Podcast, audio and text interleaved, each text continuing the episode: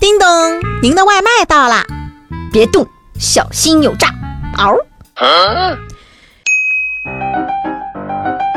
今天啊，来跟大家看看两位有想法的大哥。哟先是在十月二十三号呢，北京野生动物园自驾游览区，一名游客呢是突然下车冲向了老虎群，这一幕啊被后方的游客给拍了下来。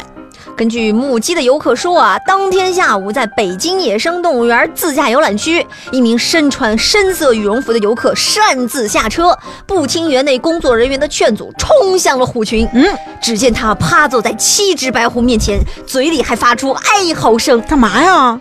距离有些远，也不知道他是在模仿虎叫声，还是在哭嚎。嗨，那这老虎什么反应啊？这七只白虎啊，有的在这个游客面前蹲守，有的来回徘徊，哦并且没有做出任何的攻击性动作。幸亏啊！随后呢，是有记者联系了北京野生动物园，工作人员表示呢，确有此事发生，而且在当天下午，园方呢就已经是报警了。经过警方依法调查取证，那目前啊，这名行为人江某已经是被依法刑事拘留了，案件呢正在进一步的调查当中。啊，至于这位老哥到底是出于什么样的想法，我们无法揣测。嗯，但是这个老虎的想法，我大概能猜到。怎么想的？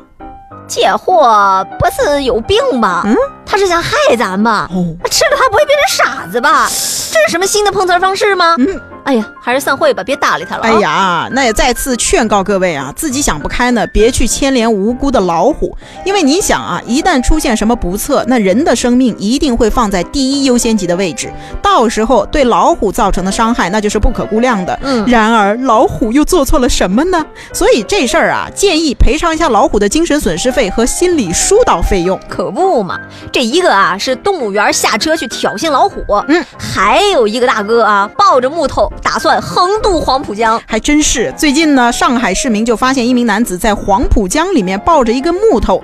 报警之后呢，警方是联合海事部门将男子搭救上岸。上岸之后啊，这大哥说了，呃，我呢不会游泳，只是因为没有钱做轮渡，又觉得自己有这个实力，所以就想着借助木头来试图横渡黄浦江。不是，等会儿啊，我就想问一下，你连游泳都不会，嗯你就这么自信自己有渡江的实力？啊谁给你的勇气啊？可能梁静茹哈，还有有一个问题啊，这大哥提到了说没钱坐轮渡这回事儿。哎，可不，所以，我真的想问一下，有没有人知道，在上海坐轮渡到底多贵呀？竟让他不惜以命犯险。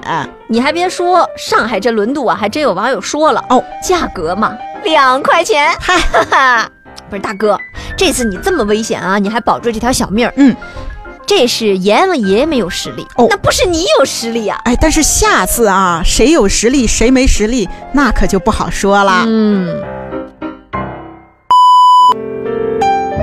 小时